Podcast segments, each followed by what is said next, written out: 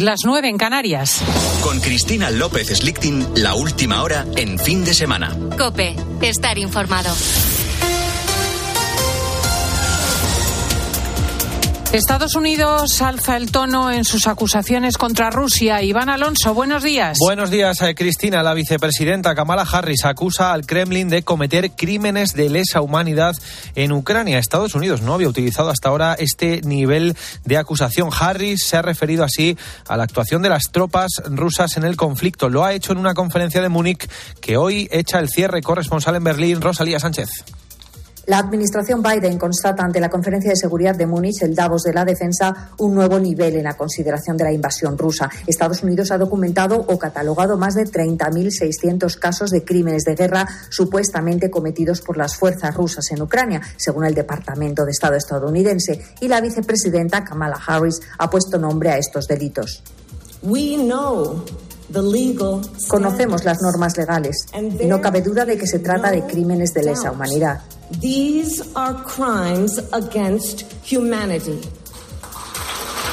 Harris ha insistido ante los delegados de 150 gobiernos en que estos crímenes no pueden quedar impunes y tanto Estados Unidos como la anfitriona Alemania han pedido a China, con influencia sobre Moscú, que haga más para parar la guerra. Un conflicto que ha dejado 7.000 muertes civiles en Ucrania, según la ONU, 400 de ellos niños y casi 8 millones de desplazados. Y casi un año después, el viernes se cumple el primer aniversario del inicio de esta guerra. ¿Cómo es el día a día de los ucranianos? Pues aquí en Copa, en la mañana del fin de semana, hemos hablado con Olena, que es una profesora de español que vive en la capital, en Kiev.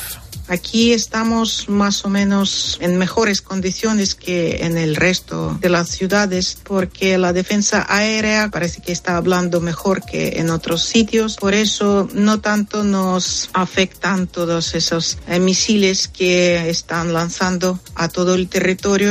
Sí que claro que hay destrucciones, hay víctimas, de vez en cuando, pero no tanto como en otras ciudades. Y el precio del diésel en España está de nuevo por debajo del de la gasolina, por primera vez en meses. Hace dos semanas te contábamos que la Unión Europea había dejado de comprar definitivamente gasóleo a Rusia, era parte de las sanciones contra el Kremlin por la guerra en Ucrania, un movimiento que hacía prever una subida en el precio de este carburante en Europa, algo que finalmente no ha sido así por el invierno no muy frío que estamos pasando y el acopio hecho durante estos meses por los países de la Comisión Europea. Nacho Rabadán es director general de la Confederación de Empresarios de Gasolineras lo que han hecho los operadores que trabajan en Europa ha sido llenar sus almacenamientos con diésel procedente de Rusia, porque en ese momento era legal. Con un clima benigno, que no ha hecho mucho frío en Europa y por tanto las calefacciones tampoco han demandado demasiado eh, gasóleo y con una demanda de gasóleo para la movilidad que tampoco está para tirar cohetes, pues de momento en Europa tenemos la despensa del diésel llena. Con la fuerza de ABC. Cope, estar informado. Y el Real Madrid gana en Pamplona y se pone a cinco puntos del Barça, Luis Calaborra. El conjunto blanco venció de manera sufrida a Osasuna gracias a los goles de Fede Valverde y Marco Asensio y recorta distancias momentáneamente con el Barcelona que hoy recibe al Cádiz a las nueve de la noche. Destacaron las actuaciones con debut del canterano Álvaro Rodríguez y de Vinicius. Eh, sobre eh, precisamente el brasileño habló el técnico Carlo Ancelotti en rueda de prensa. sí, sí, es claro que Vinicius es un jugador que siempre marca la diferencia. diferencia. Creo que el partido que ha jugado hoy ha sido sobresaliente porque ha tenido mucha más oportunidad en la segunda parte porque hemos empezado a atacar un poco más directo que la primera parte, ha marcado la diferencia. Además, también en primera división, Mallorca 4, Villarreal 2, Betis 2, Valladolid 1. El Betis gana en Liga en casa cuatro meses después y Real Sociedad 1, Celta 1. Además, en fútbol femenino, derrota de España ante Australia 3 a 1 en la Copa de Naciones. En baloncesto, final inédita en la Copa del Rey tras dos partidos de infarto. Unicaja eliminó al Real Madrid, mientras que Lenovo Tenerife ganó por un solo punto al Juventud. Unicaja y Lenovo eh, Tenerife se medirán hoy a las 7 de la tarde. Y en tenis, Alcaraz se clasificó para la final del eh, Open de Argentina tras vencer 6 6-2 y 6-2 ante el valenciano Bernabé Zapata. La final hoy a las 7 de la tarde ante el británico Cameron Norrie. Sigues en COPE, arranca ya esta hora el fin de semana con Cristina. Muchísimas gracias, Iván Alonso. Si te parece, nos juntamos dentro de una hora para las noticias y aquí empieza fin de semana de COPE con Cristina. Cristina López Slichting. Fin de semana. COPE, estar informado.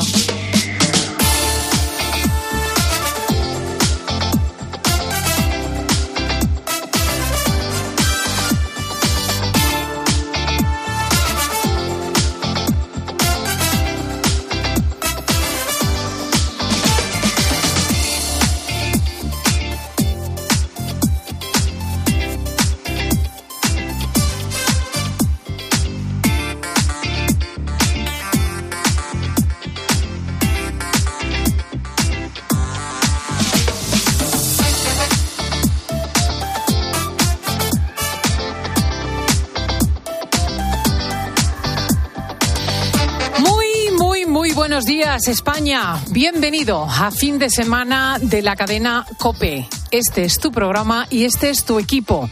Te saluda Cristina en este 19 de febrero de temperaturas más suaves. Los almendros están floreciendo, lo habrás podido observar en los campos y los parques, y las mimosas llenas de flores amarillas y moradas. Todo el mundo se queja de astenia y cansancio, y es que esto está listo para la primavera. Jorge Olcina nos contaba el pronóstico para la semana entrante. Va a seguir un poquito este, este panorama del fin de semana hasta el martes. Irá disminuyendo esa calima a partir del martes, también la nubosidad. Pero sí que tenemos que anunciar que a partir de miércoles y jueves eh, pues eh, sobre todo en la parte norte peninsular nos vuelve otra vez el invierno, ¿no? Llega otra vez otra masa de aire bastante fría y sobre todo el fin de semana próximo. Volverá a ser un fin de semana de temperaturas bastante bajas en el norte peninsular y de nuevo pues la posibilidad de, de nevadas en nuestras montañas. Ojalá lloviese, pero no parece que vaya a caer gran cosa. Alguna gota suelta.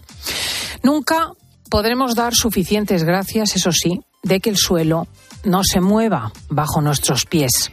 Hasta ahora se consideraba el terremoto más grave de la historia reciente el ocurrido en 1939, antes de la Segunda Guerra Mundial en Turquía. 32.000 víctimas.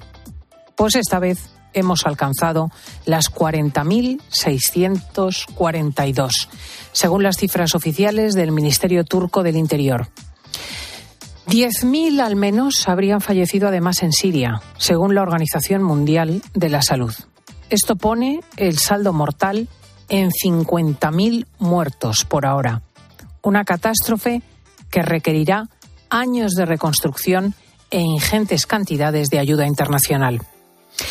A veces es bueno poner rostro a las noticias y hoy tenemos en mente a una familia que ha permanecido hasta ayer bajo los escombros de un edificio derrumbado en Antioquía. Un padre, una madre y tres hijos sin comida ni bebida, en la oscuridad, asistiendo impotentes a la muerte de varios de ellos, uno tras otro. Un dolor de una magnitud insondable. Escuchamos el momento del rescate, ayer sábado digo, por parte de un equipo de salvamento de Kirguistán.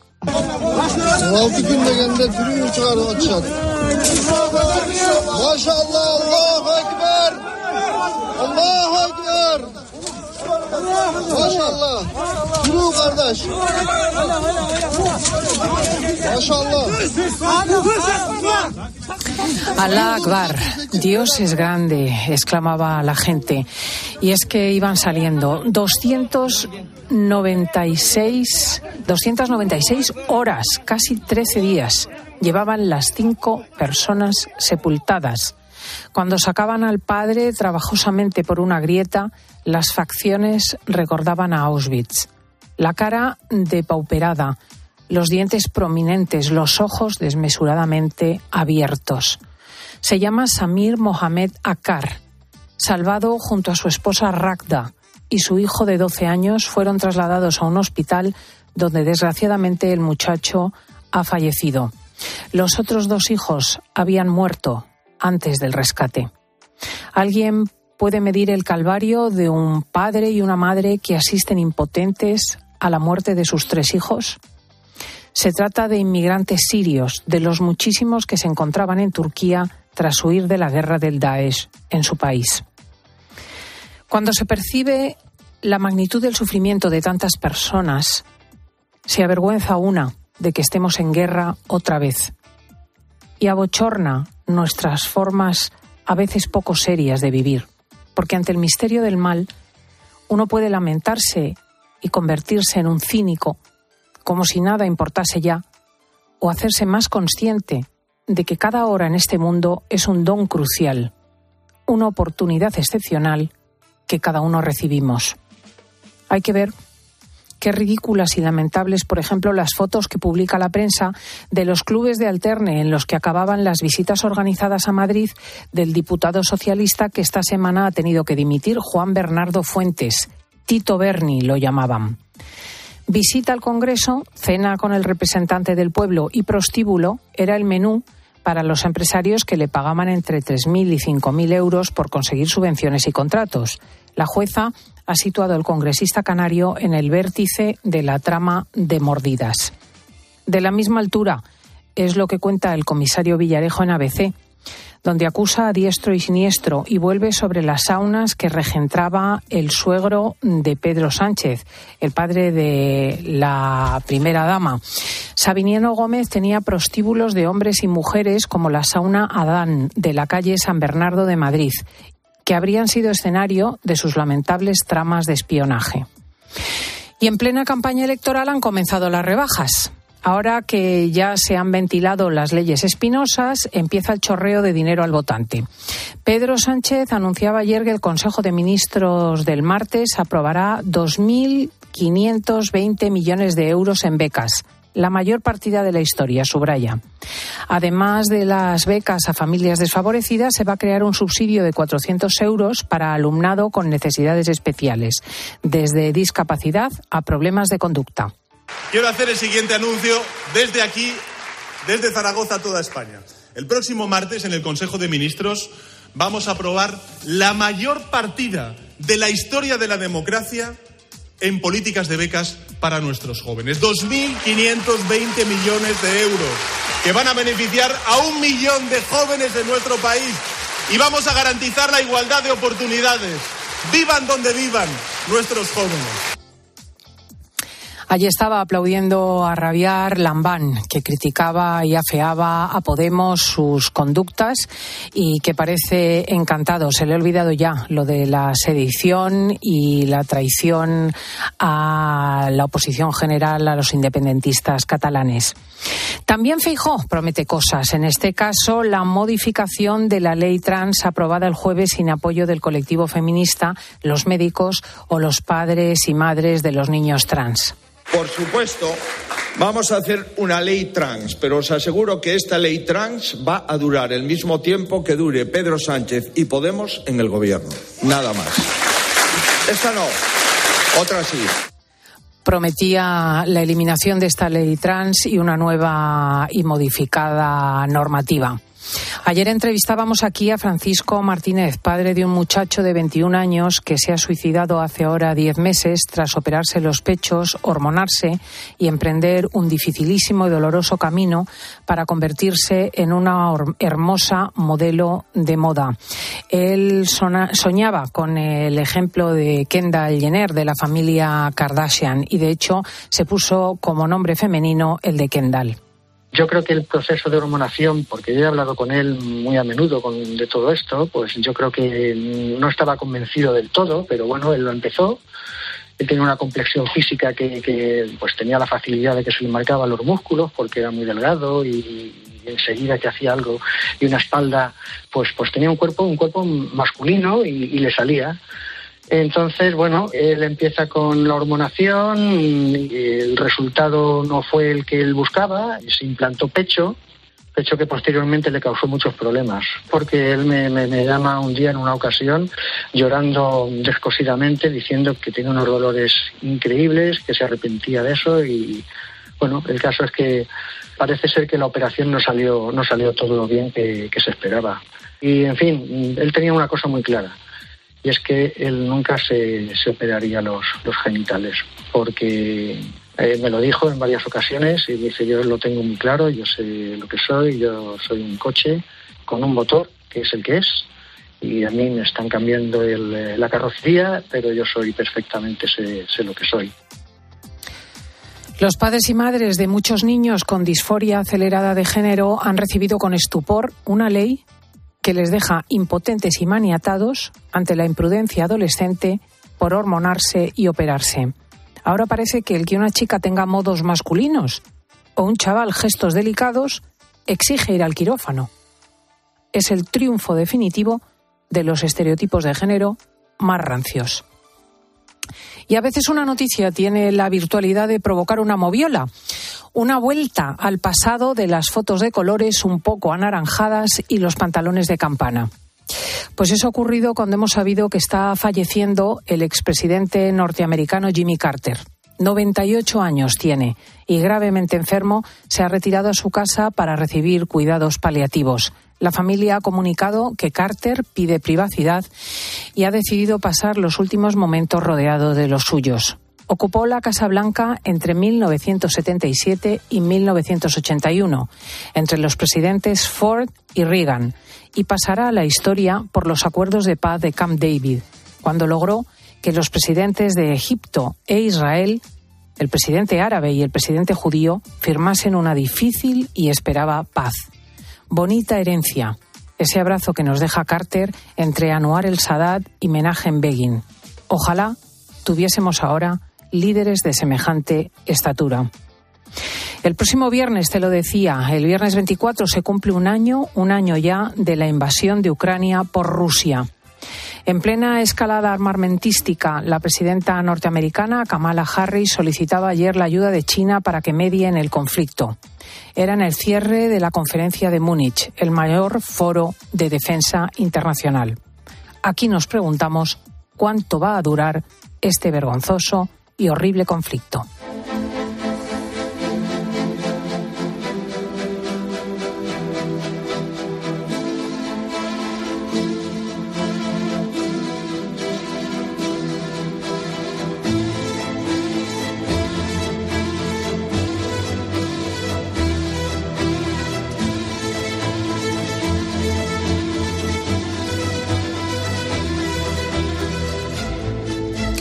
Vamos a saber cómo están nuestros connaturales europeos, esa población ucraniana que está recibiendo el despiadado ataque ruso. Tatiana Kolbayenkova es residente en Odessa y en este tiempo se ha convertido en una de nuestras amigas. Tatiana, buenos días.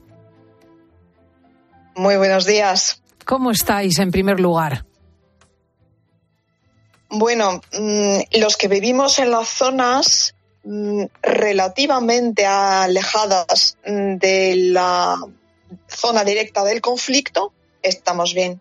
Bueno, claro está que los misiles rusos pueden alcanzar cualquier parte del país y en ningún momento podemos sentirnos del todo seguros, pero mm, con eh, la llegada de la primavera tan esperada, creo que el ánimo va a subir un poco más, porque según vosotros os acordáis, Putin había amenazado a toda Europa que moriría de, fríos en el gas ruso y pues la misma suerte esperaba Ucrania, pasar un invierno durísimo. Y parece que este invierno ya está llegando a su fin. Efectivamente, el objetivo era sobre todo atacar las infraestructuras energéticas, golpear, por ejemplo, desde los barcos en el mar, las distintas eh, centrales. El objetivo era dejar a la población sin luz, sin calefacción, sin agua. ¿Cómo habéis pasado el invierno? ¿Qué es eh, lo que se te queda en el corazón?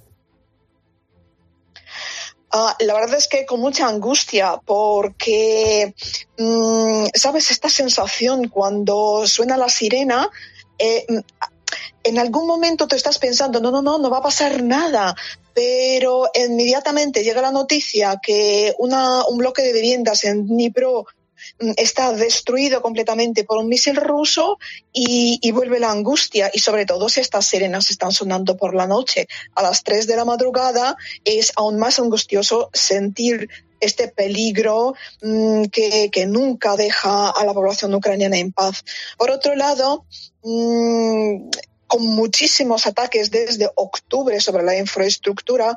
Como has dicho, Cristina, correctamente, ha habido muchísimas averías, muchísimas centrales, generadores de electricidad eh, habían quedado destruidas o dañadas, mm, pues muchas horas sin luz, incluso días y semanas sin luz, sin calefacción, sin agua potable, pero mm, aparte de mm, estos Mm, soldados heroicos que nos están defendiendo en el frente, tenemos otra mm, capa de la población que para nosotros son igual de héroes, porque son aquellos electricistas que 24 horas del día están intentando reparar estos daños y pues nos permiten, mm, bueno, dentro de lo que cabe, sentirnos más protegidos porque mm, estamos segurísimos que después de, no sé, 24 o 50, eh, yo personalmente he pasado 56 horas sin luz, pero con esta seguridad completa que, que, ahora pronto va a acabar porque la gente está trabajando, trabajando duramente.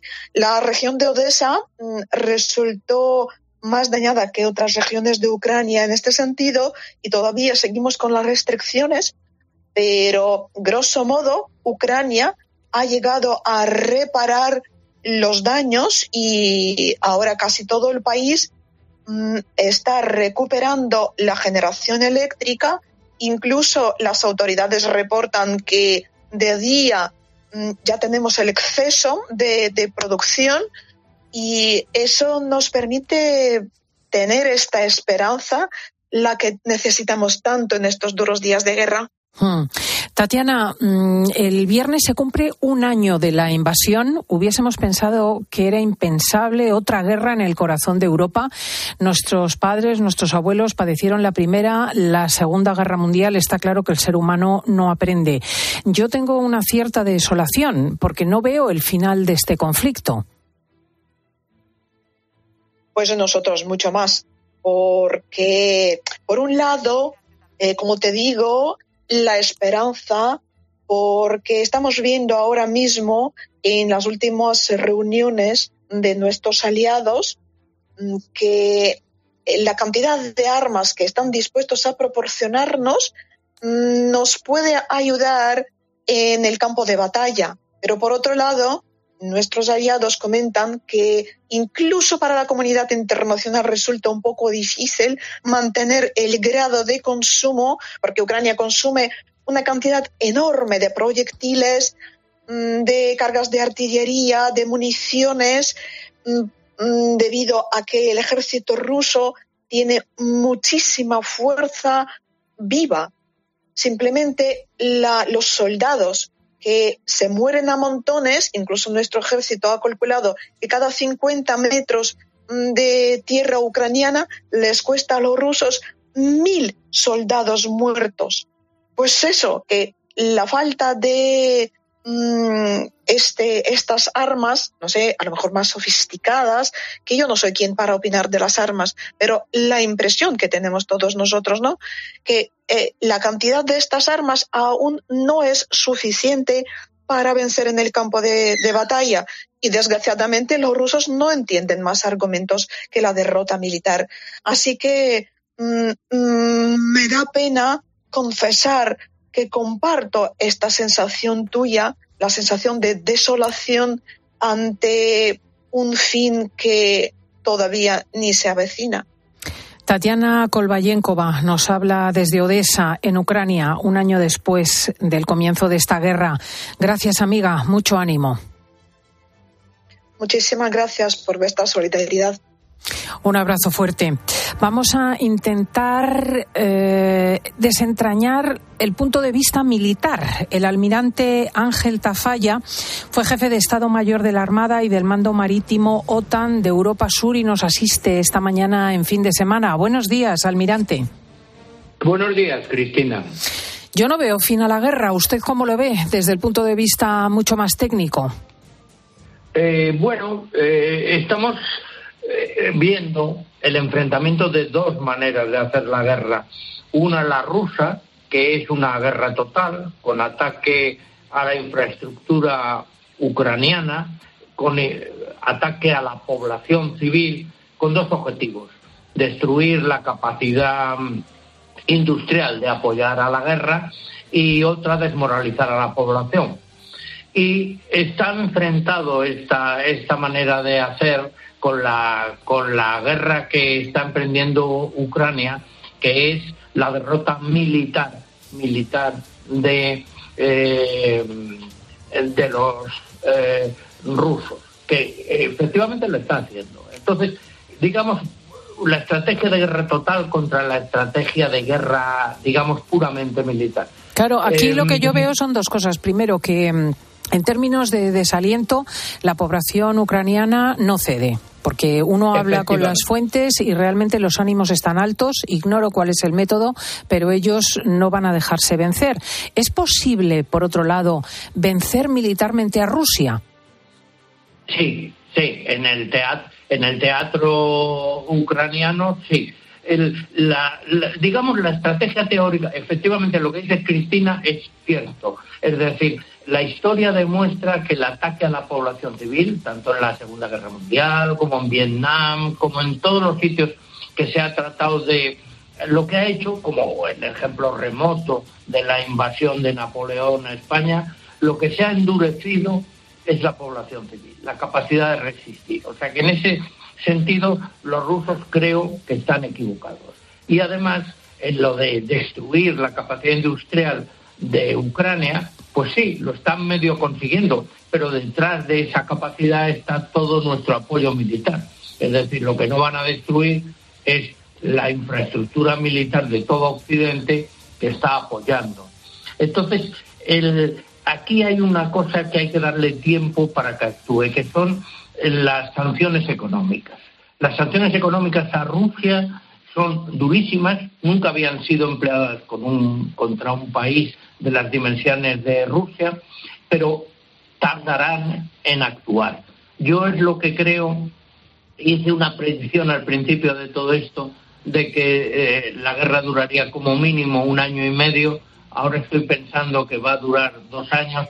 La esperanza es que el equivalente a lo que están intentando los rusos de destruir la capacidad industrial y militar y moral de Ucrania, la, eh, el equivalente en su campo es las sanciones económicas. Las sanciones económicas eh, van a hacer un daño, están haciendo un daño grande a, la capacidad industrial, comercial y financiera rusa, no tanto como se pensaba al principio, no tan rápido, pero están haciendo. Es, es en ese marco, en ese marco que las dos estrategias se eh, eh, neutralizarán unas a otras y la mayor capacidad militar en el campo de batalla em, con nuestro apoyo en armas se va a imponer. Pero desgraciadamente todo este proceso no, no va a ser rápido. Es decir, yo creo que como un mínimo de dos años de, o sea, un año más de sufrimiento, cabe esperar al pueblo, al sufrido pueblo y al ejército ucraniano y, y también a los sacrificios económicos que se están imponiendo sobre las economías occidentales, porque esto no nos está saliendo gratis. Claro, la verdad es que una no se imagina a Putin derrotado. Quiero decir que si realmente tiene que asimilar un, desfallecimiento militar en Ucrania, eso significa el fin de su carrera y el derrocamiento de su persona, cosa que él no va a encajar. Eh, ahora enviamos tanques, eh, fortalecemos las eh, reservas militares ucranianas, pero ¿usted cómo se imagina el final? Bueno, pues efectivamente, o sea, Putin no va a renunciar. Ningún sátrapa de la historia ha renunciado voluntariamente. El problema ya, tal como lo veo yo, es la principal incógnita es qué sustituiría a Putin. Porque como dice la ley de Murphy, cualquier situación es susceptible de empeorar. Es decir, los que apoyan a Putin y conocemos un líder checheno sangriento, el Progozhin este de del grupo Wagner eh, mm, son una pandilla de asesinos. Eh, entonces, los, esos son las cabezas que salen. Las que no sabemos es lo que apoya a Putin. Entonces, eh, creo que la, la solución diplomática que tendrá que seguir a esta tragedia tiene personalmente pienso que no podemos ganar por goleada. Debemos ganar comprendiendo que Ucrania es un país de compromiso, pese a la heroica defensa que es, y tenemos que, que, buscar un cierto compromiso, un cierto compromiso especialmente en Crimea. No podemos ganar en Crimea eh, por goleada, y estoy empleando el, el plural, ganar porque está luchando Ucrania, pero también estamos luchando no con nuestros soldados, pero con todo lo demás, Occidente.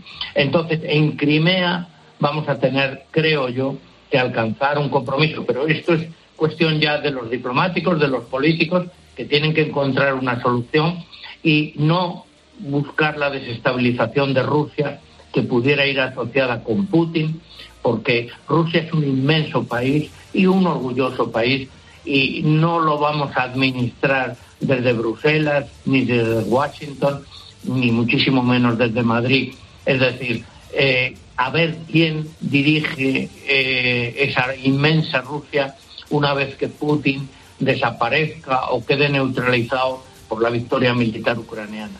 Almirante, estoy bastante de acuerdo con todo lo que cuenta. Gracias por asesorarnos técnicamente. Don Ángel Tafalla fue jefe de Estado Mayor de la Armada. Un saludo en este sábado desde fin de semana. Cristina, un saludo, pero no fui el jefe, fui el segundo jefe. Todavía me quedaba un escalón que no llegué a alcanzar. gracias, gracias en cualquier caso por sus conocimientos técnicos tan extensos. Adiós. Vamos a recibir a la doctora Candela y a Pedro Martínez, nuestro psicólogo, y aprenderemos los beneficios de aprender a decir que no. Te sobrecargan con eh, exigencias, te piden que acudas a muchos sitios, pues aprende a decir que no. Cristina López Slichting. Fin de semana. Cope, estar informado. La radio es más radio cuando nos escuchamos. Estamos en varios lugares. Primero en Madrid, un centro especializado en salud mental. Mira, Jorge, Carlos sufre un trastorno depresivo mayor. Más o menos sobre los 10, 12 años empieza a tener pensamientos depresivos. ¿Cuál fue, Marta, tu tabla de salvación para que no te venciera la anorexia? Tener el objetivo de salvar a otras personas. Estamos eh, pisando terreno para contar ese problema tan silenciado en Cuatro España. millones que de personas en España que sufren depresión. La terapia es una inversión. Ahora me conozco mi mente. De los deportes, este también es un tema capital. La salud mental es capital. Juanma. Y de hecho, una de las mejores deportistas de la historia. Es psiquiatra en este hospital del Mar de Barcelona. Silvia, buenas tardes. Hola, buenas tardes. ¿Va bajando la edad de vuestros pacientes? Cada vez hay más adolescentes que tienen psicopatología, que tienen... En COPE, Carlos Herrera, Ángel Expósito. Juanma Castaño, Pilar García Muñiz. Pilar Cisneros. Fernando de Aro. Están más cerca de ti. Ángel Expósito le escuchas cada día en la linterna. Pues ahora le vas a leer porque presenta Mi abuela sí que era feminista, su nuevo libro en el que mujeres superheroínas desmontan el empoderamiento de postureo con la fina ironía y el talento de uno de los periodistas más destacados de este tiempo. Mi abuela sí que era feminista. Ya a la venta de Harper Escuchas fin de semana. Y recuerda, la mejor experiencia y el mejor sonido solo los encuentras en cope.es y en la aplicación móvil. Descárgatela. En Movistar la emoción del fútbol nunca se acaba, porque vuelven las mejores competiciones. Vuelve toda la magia de la Champions y la Europa League. Con mi Movistar disfruta de toda la emoción del fútbol con la mejor red de fibra y móvil. Y además un dispositivo desde cero euros. Infórmate en el 1004 tiendas o en movistar.es. Por favor, por favor. Antes de empezar con la Junta de Vecinos, quería deciros algo. Os siento a todos, a todos, como si fuerais mis hijos. Hala, ya lo he dicho. Padre no hay más que uno. Claro que por 17 millones a lo mejor te sale alguno más. Ya está a la venta el cupón del Extra Día del Padre de la ONCE. El 19 de marzo, 17 millones de euros. Extra Día del Padre de la ONCE. Ahora cualquiera quiere ser padre. A todos los que jugáis a la 11, bien jugado. Juega responsablemente y solo si eres mayor de edad. Platos limpios cada día, sin derroche de energía. Aprovecha la selección de lavavajillas Bosch con hasta 100 euros de reembolso. Compra en tu tienda habitual en nuestra web o llámanos y te asesoramos. Bosch. Celebramos el gran final del 30 aniversario de Disneyland París hasta el 30 de septiembre. Prepárate para perder totalmente la cabeza como Donald. O convertirte en un superhéroe como Iron Man. Vive increíbles emociones el gran final del 30 aniversario de Disneyland París con la vuelta de Disney Dreams y el nuevo espectáculo de los Vengadores. No te lo pierdas. Reserva en Semana Mágica con viajes el corte inglés con el mejor precio garantizado y cancelación gratuita hasta 7 días antes. Consulta condiciones. Ven a Disneyland París con viajes el corte inglés. A Ángel Expósito le escuchas cada día en la linterna. Pues ahora le vas a leer porque presenta Mi abuela sí que era feminista, su nuevo libro en el que mujeres superheroínas desmontan el empoderamiento de postureo con la fina ironía y el talento de uno de los periodistas más destacados de este tiempo. Mi abuela sí que era feminista. Ya a la venta de Harper Collins Ibérica. Donde pongo el ojo, pongo la oferta. Dos gafas de marca con antirreflejantes por solo 89 euros. Infórmate en soloptical.com. En Bricomart nos encanta llamar a las cosas por su nombre y como nos dedicamos a materiales de obra, es normal que ahora nos llamemos Obramat, profesionales de la construcción y la reforma. Obramat. Paco González, Pepe Domingo Castaño y Manolo Lama lo dan todo. ¿Estás preparado? Yo ready, En el deporte. ¡Uy, Manolo! Esto es fútbol puro. En el entretenimiento, en la información. Oye, ambientazo, ¿eh? Se ha llenado pastillas. Tiempo de juego. Con Paco González, Manolo Lama y Pepe Domingo Castaño. Los referentes de la radio deportiva.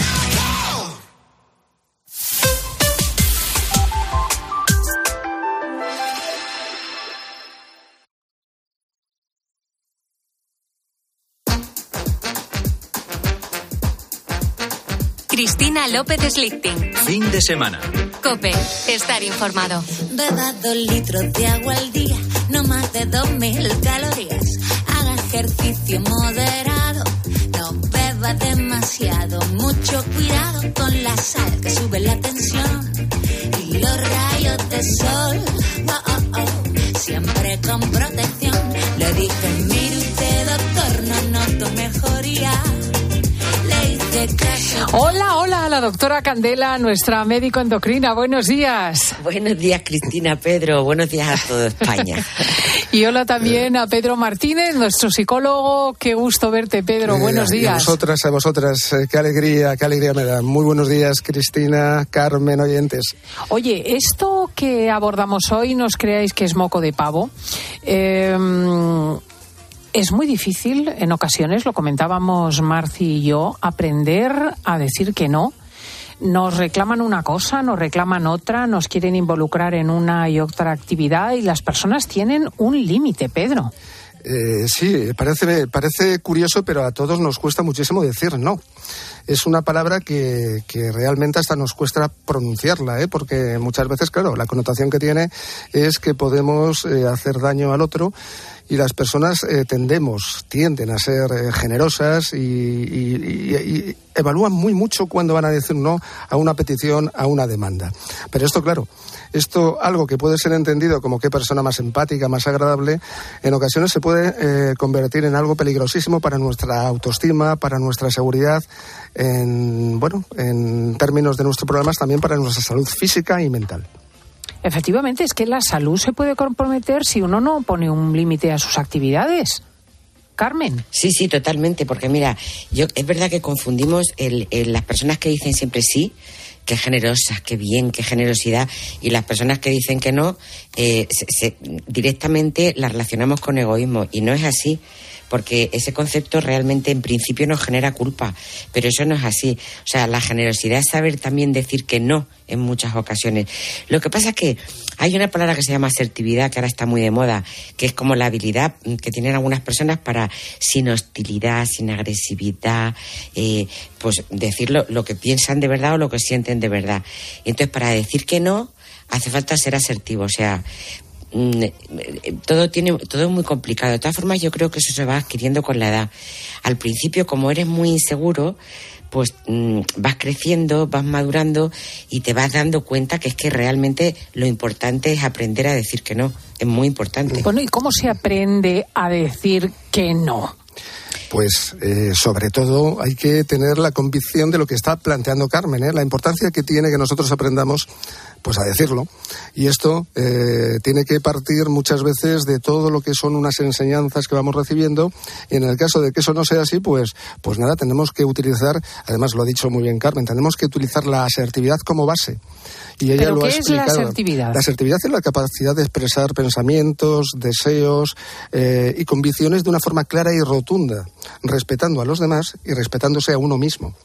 O sea, Esta- uno tiene, en definitiva, que valorarse. tiene que valorarse y tiene que aprender a que la autoestima, los autoconceptos, las autoimágenes, todo esto que decimos los psicólogos, tiene que ver mucho con el conocerse a uno mismo. Ahí es donde está la clave. Eh, me tengo que conocer, tengo que saber lo que son mis deseos, mis opiniones, tengo que ser respetuoso conmigo mismo, entendiendo que estas opiniones no las conocen los demás y que muchas veces les tengo que aclarar con un no que eh, son las mías y que son tan dignas como las que puedan ser las del otro. La asertividad no solamente es decir no, ¿eh? la asertividad tiene otras destrezas como la capacidad de hacer críticas, de recibir críticas, de expresar emociones y de defender derechos. Sí, pero fíjate la diferencia, además, como, estamos hablando, eh, la diferencia entre, entre complacer a la gente y ayudar a la gente. Porque ayudar es fenómeno. Sí, porque yo creo que ayudar está muy bien. Pero el complacer, ahí hay un límite en que tú no te puedes saltar a ti mismo para complacer al otro. Eh, eh, es muy complicado encontrar la línea. Y luego hace falta ser muy listo y ser muy asertivo, como dice Pedro, pero muy listo también, porque, mira, a mí hay una cosa que me pone muy nerviosa, eh, que, y he conocido a, bastantes personas así. Cuando mm, yo, por ejemplo, o cualquier otro de mi alrededor ha dicho, ¿me puedes hacer un favor? Y la contestación es, depende. Hombre, no depende, no. Yo te voy a hacer un favor siempre que yo pueda. Siempre que yo pueda, sin saltarme yo a mí misma nada que vaya en contra de mí o de mis principios o de mi pensamiento o de, o de lo que yo pienso, ¿no? Sí. Em, pero eh, en principio yo creo que tenemos que decir que sí a un favor. Y después de decir que sí, que te lo propongan y entonces tú decir, no, no porque me estoy saltando a mí misma. Y ahí entra el autoestima que decía Pedro y la seguridad que te da decir, por supuesto que lo haría, pero yo no me puedo saltar a mí misma. Yo eh, creo que es un punto sí, muchas veces, eh, Carmen, Cristina, está implícito también lo que nosotros pensamos, ¿eh? porque ese pensamiento, que tú estabas casi aludiendo a ello, ¿no? Incluso estabas metiéndote en eso, ¿no? Muchas veces pensamos el daño que vamos a hacer al otro. Mm. ¿Cómo vamos a quedar nosotros delante del otro? Es decir, eh, vamos pensando eh, en muchas cosas que no tienen que ver con la realidad de lo que se trata, que se trata de simple y exclusivamente qué es lo que deseamos nosotros y hasta qué punto estamos dispuestos a aceptar ese planteamiento. Mm, a mí me gusta mucho esto de que hay una diferencia entre ayudar al otro o complacerle. Quiero decir, hay que establecer una balanza entre, entre las necesidades que nosotros tenemos y las mm. necesidades que tiene el otro. Y, y, no dejarnos vencer por ansias narcisistas de complacer a otro cuando se trata realmente de establecer si podemos honestamente ayudarle o no. Claro, y encima esto eh, nos pasa a todos los niveles, o sea, con todas las relaciones con el jefe, con tu novio, con tu marido, con tus padres, con tus hermanos, con tus hijos. O sea, esta, esta falta de pensar en ti, de ser, de confundir la generosidad con el egoísmo con respecto al sí o al no, salpica a todos los niveles, profesional, familiar, a todos. Y, y, tenemos que estar muy atentos, porque al final te va minando. Esa gente que siempre dice sí, sí, sí, y te va saltando, te va, se va saltando a sí misma, te va minando la autoestima y, te da inseguridad. Bueno, y sobre todo te agota. sí, sí, y acabas llega un momento que uno tiene una agenda que llega hasta donde llega y que tiene que valorar muy estrictamente a qué dedica su tiempo y, cómo se cuida. Claro, y también tenemos que decir que no con esto, ahora vamos a plantear el no como algo eh, rutinario y como algo que se utilice como, como base de todo, ¿no? Eh, decías antes, eh, Carmen, el sí, el sí, el ser generoso, pero también el ser consecuente con lo que se me está pidiendo. La persona que, lo contrario a, ser asertivo, decimos que es, por un lado, el ser pasivo, que es la persona que nunca es capaz de decir no, y la persona que continuamente con su agresividad eh, que ya llega casi al punto de agresión, está continuamente imponiendo sus juicios y sus opiniones, no siendo capaz de empatizar con el otro. Así que, que si hacemos este ejercicio, tengamos esas referencias para no caer sobre todo en la agresividad o en la agresión hacia el otro. Y luego no por la, por la, por el buenismo, porque a mí, a mí también yo quiero estar muy atenta a, a no ser buenista porque el, el buenista no es bueno, es buenista. Y entonces, por ejemplo, eh, ¿quién no conoce un caso, casos, o personalmente o alrededor, por ejemplo, de, de gente que le haya pedido dinero? Y entonces eh, dice, sí, sí, sí, pues yo lo tengo, se lo doy a un hijo, a un primo, a un tío, a, a, un amigo, a lo que sea, ¿no? Y luego lo pasas tan mal, te reconcome tanto, te da tanto vértigo y simplemente le tendrías que haber dicho desde el principio, mira, no, mira, no, porque sabemos los enredos que puede haber posteriormente y no me compensa, pero claro, decir pero que no... solamente porque pueda haber enredos, sino porque verdaderamente ayudas a otro cuando lo sustituyes, quiero decir, si alguien te pide algo inadecuado, incluso para sí mismo, haces mal en proporcionarle lo que en definitiva va a utilizar mal. Pero esto, esto se ve mm, se ve cuando son pequeños los niños, ¿eh? eh ya los padres lo, suelen hacer. ¿eh? Que cuando un niño pide algo, y pide algo, muchas veces decimos cuando piden juguetes y juguetes y juguetes, y nosotros eh, no somos capaces de entender el daño que le podemos estar haciendo a esa persona si somos eh, capaces de, de, si no somos capaces de decir no y continuamente estamos atendiendo a sus demandas, simplemente por la sensación de culpa y por la sensación de cómo nos va a ver. Es muy importante lo que dices, Cristina, y sobre todo también, claro, ahí están nuestros valores, nuestras creencias, nuestros, nuestros deseos, que tenemos que saber gestionarlos, pero con muchísima inteligencia y arte. Mm, y, los límites de los que hablamos siempre, qué importantes son los límites. Tener mm. límites. O sea, que, y lo que nos cuesta ponerlos. Sí, sí, totalmente. es que es incómodo algunas veces. Es, es, es, eh, difícil ir desarrollando una caridad con el otro para decirle que no con una cierta ternura. Eso es. Qué bonito, Cristina. has, puesto, la guinda al pastel, Cris. es que no es nada fácil. Eh, no, no, no, es dificilísimo. Pero claro, hay que tener convicción de que lo que estamos diciendo es lo que tú antes planteabas, que es un bien, no solamente para él, sino para nosotros. Hmm. Estamos enseñando también a la otra persona a ser capaz de ser resistente a la frustración y también enseñándole a que diga no de vez en cuando. ¿eh? Sí, Esto es lo que hay que tener siempre eh, en cuenta para, para lo que tú planteas, para tener esa ternura. Sí, sí, sí. ¿Sabes quién tiene eh, ese don, ese don para, para, bueno, decir que no cuando conviene y, y animar y decir sí cuando es oportuno? Mi señora madre. Voy a llamarla enseguida y voy a preguntarle. Carmen, muchísimas gracias. Un beso fuertísimo. Un abrazo, Pedro. Vamos a, llamar a mi señora madre. Muy buenos días, mamá. Hola, buenos días, Cristina. ¿Cómo estás hoy? Que tienes la espalda un poco averiada. Un poco bastante, sí. Pero ¿qué le vamos a hacer? Hay que seguir adelante. Dime. No, quería preguntarte por el carnaval, fíjate, ah, porque eh, eh, es un asunto que me ha sorprendido este año por su por su avenimiento temprano.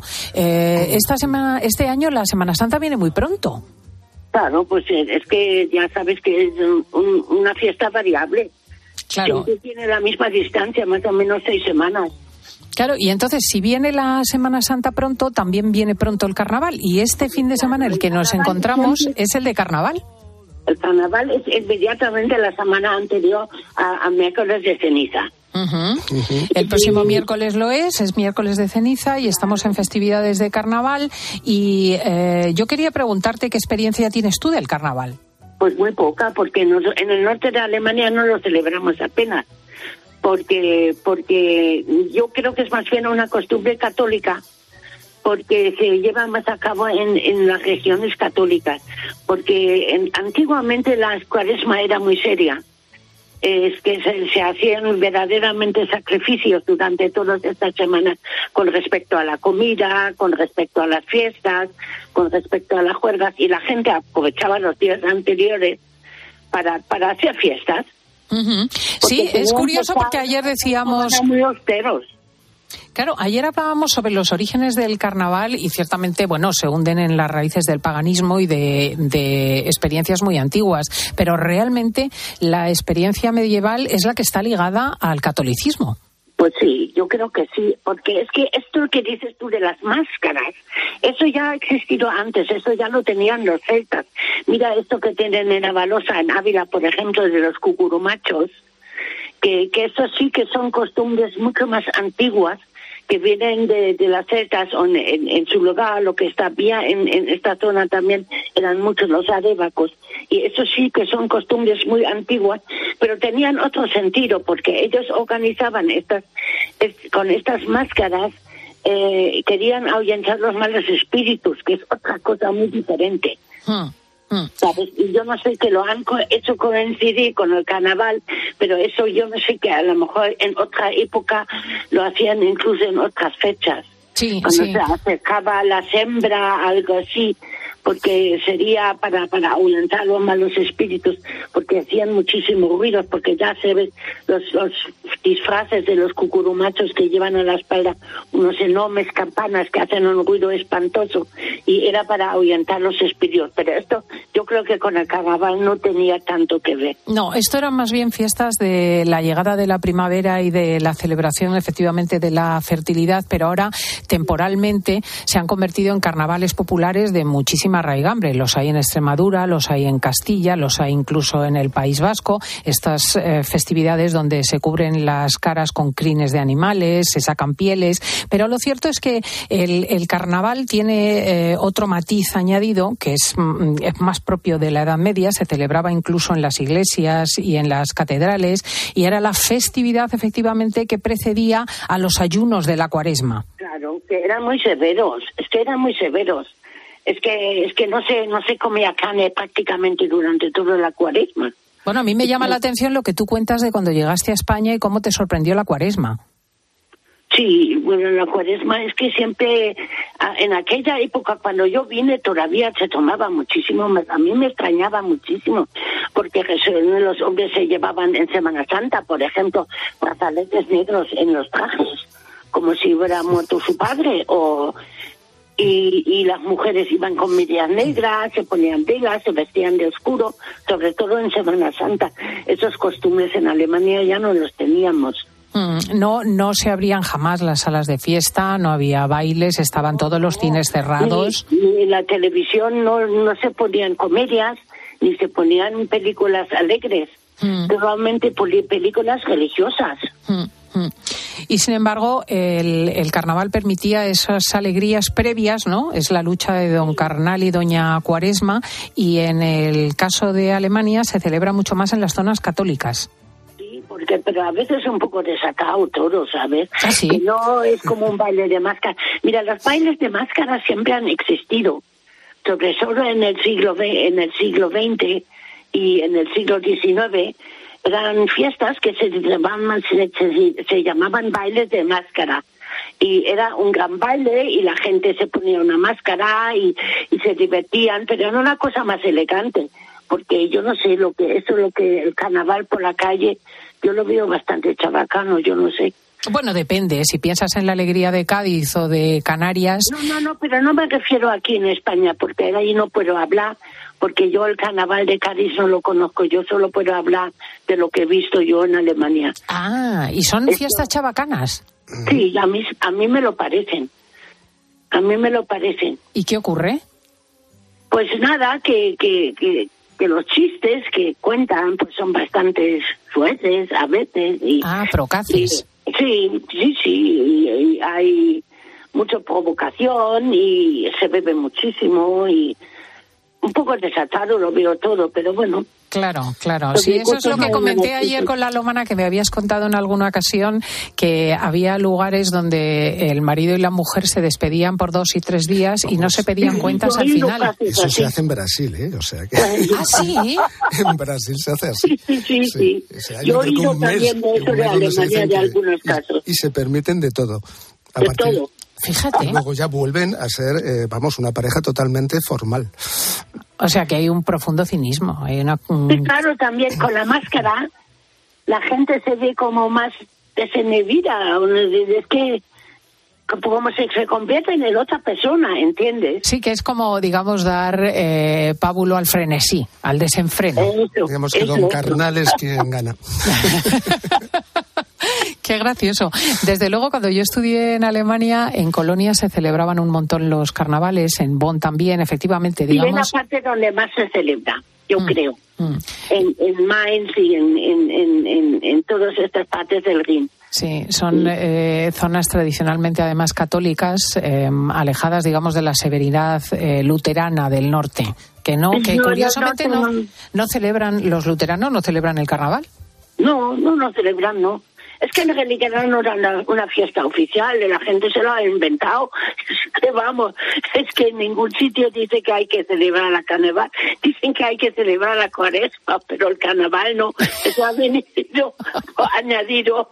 Bueno, pero es que hay que relajarse un poquito antes de la severidad. ¿eh? Si vamos a incorporarnos al, potaje de bacalao, eh, a la torrija, que está estupenda como único dulce, eh, vamos a ir al, al pescado seco pues entonces eh, está bien que ahora. Psicológicamente eso es muy malo que te acostumbres a la buena vida después cuesta.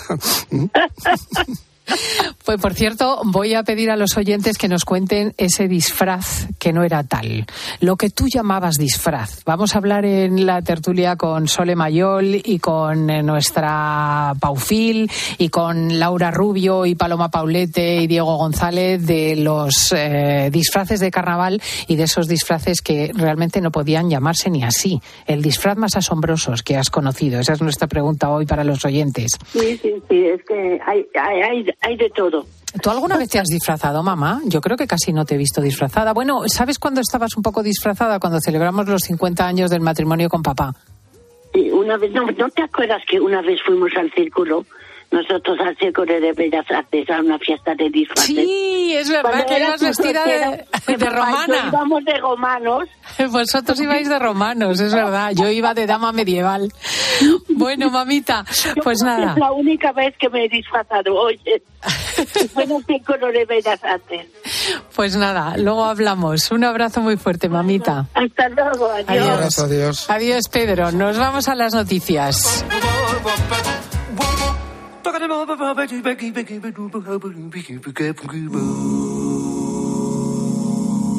Estás escuchando fin de semana. Y recuerda que si entras en cope.es, también puedes disfrutar en tu móvil del mejor entretenimiento con Cristina López Slichting. ¿Y tú que vives solo? ¿Qué necesitas para tu seguridad? Yo no paro por casa, y aunque vivo en un piso se queda vacío y me preocupa que puedan entrar cuando no estoy. Pues en Securitas Direct tienen una alarma para ti, porque cuenta con protección reforzada en el punto más vulnerable, la puerta principal. Y si pasa algo, responden en 20 segundos y avisan a la policía o envían un vigilante. Y es que tú sabes lo que necesitas y ellos saben cómo protegerte. Llama ahora al 900-666-777 o entra en securitasdirect.es y descubre la mejor alarma para ti. Escuchas fin de semana. Y recuerda, la mejor experiencia y el mejor sonido solo los encuentras en cope.es y en la aplicación móvil. Descárgatela. Bienvenidos a bordo. El nuevo Sub C5 Aircross llegará en hora al destino. Casa rural en familia. Pueden depositar las bicicletas y mascota en el maletero más amplio de la gama. Nuevo Sub Citroën C5 Aircross Plug-in Hybrid, tan generoso como tú. Súbete a los días de hasta el 20 de febrero con una financiación súper generosa. Condiciones en citroen.es. Prepárate para vivir un flechazo por las mejores marcas para tu hogar y aprovecha los descuentos del Leroy Merlin hasta el 28 de febrero. Haz tu pedido online o en el 910 49 99 99 y te lo llevamos en 24 horas. O incluso en el mismo día si lo haces antes de las 2 de la tarde. Y si no quieres esperar, puedes recogerlo gratis en tu tienda en solo dos horas. Consulta condiciones en leroymerlin.es. Platos limpios cada día. Sin derroche de energía. Aprovecha la selección de lavavajillas Bosch con hasta 100 euros de reembolso. Compra en tu tienda habitual en nuestra web o llámanos y te asesoramos. Bosch. ¿Y tú que vives solo? ¿Qué necesitas para tu seguridad? Yo no paro por casa, y aunque vivo en un piso se queda vacío y me preocupa que puedan entrar cuando no estoy. Pues en Securitas Direct tienen una alarma para ti, porque cuenta con protección reforzada en el punto más vulnerable, la puerta principal. Y si pasa algo, responden en 20 segundos y avisan a la policía o envían un vigilante. Y es que tú sabes lo que necesitas y ellos saben cómo protegerte. Llama ahora al 900-666-777 o entra en securitasdirect.es y descubre la mejor alarma para ti. Cuando una moto de 30 caballos va por la autopista suena así. Y cuando su dueño sabe que la tiene asegurada con línea directa duerme tranquilo y suena así. En la autopista, en la siesta. Autopista, siesta. Autosiesta. Con el seguro de moto de línea directa tienes asistencia en viaje desde el kilómetro cero y cobertura de casco, guantes y cazadora. Cámbiate y te bajamos el precio de tu seguro de moto sí o sí. Ven directo a lineadirecta.com o llama al 917-700-700. El valor de ser directo. Consulta condiciones. En Cope nos levantamos antes que nadie. Muy buenos días, yo soy Carlos Moreno el Pulpo. Tú por escucharme ya eres un ponedor de calles. Nosotros ya decimos buenos días. Y lo hacemos con el primer despertador de la radio española. Él es un vigilante de seguridad. Yo ante ellos me pongo en pie. Francisco Javier, buenos días, hermano. Buenos días, Pulpo. Nos hemos puesto la radio aquí, escuchando al Pulpo para ver si me nota el abrazo. Con un programa que reivindica al trabajador nocturno. Miguel Ángel, buenos días. Buenos días, Pulpo. ¿Qué tal se da la madrugada? Bueno, bien, aquí poco a poco. Lo digo porque tú eres un VTC. De lunes a sábado, de 4 a 6 de la madrugada, poniendo las calles, con Carlos Moreno. El pulpo.